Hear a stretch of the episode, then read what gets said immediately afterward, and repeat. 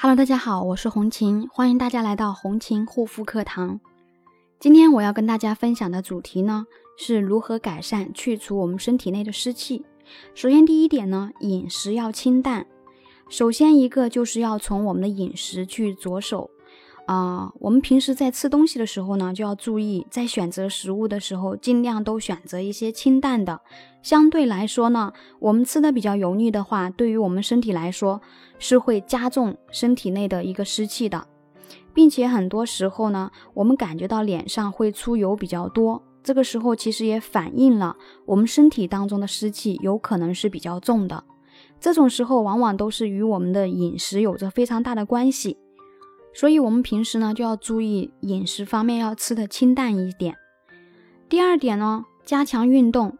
运动不仅是可以提高我们身体的免疫力，起到抵抗疾病的作用，运动还可以让人体以更加健康的方式排出汗液，流出的汗水带走的也是体内多余出来的水分。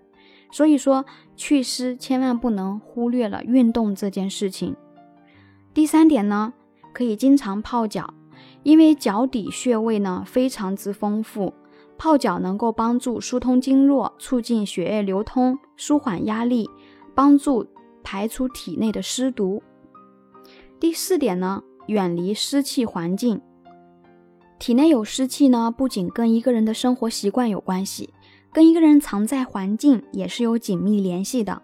如果说经常在潮湿阴冷的环境下，很容易导致湿气入侵身体内。因此，在生活中呢，要远离这些阴冷的环境。第五点呢，喝祛湿茶。平时工作生活比较忙碌，最简洁方便的祛湿方法呢，就是喝祛湿茶。然而，市面上标榜的祛湿茶那么多，往往却没有达到祛湿的效果，反而会因为个人体质不同而伤了脾胃。因为市面上大部分的一些红豆呀、薏米之类的祛湿茶呢，它都是比较寒凉的。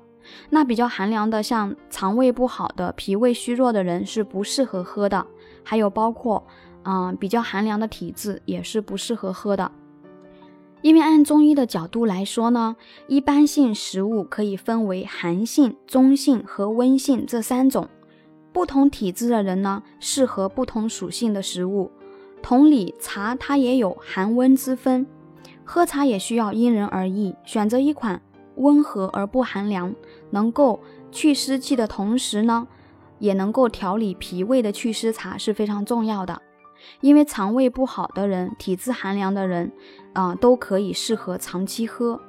大家有不清楚的问题呢，都可以加我的微信幺三七幺二八六八四六零，都是红琴本人给大家回复的。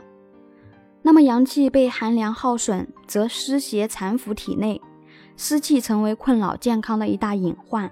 所以我们在忙碌的工作的同时呢，也要及时发现，嗯，尽早去改善我们的身体健康呢，才会有所保障。因为有健康，你所有的努力、所有的忙碌，这一切才有了意义，疾病才能更好的远离我们。所以呢，大家在努力忙碌工作的同时呢，也一定要照顾好自己的身体，要有一个健康的身体。好啦，今天的分享就到这里，感谢大家的收听，我们下一期再见。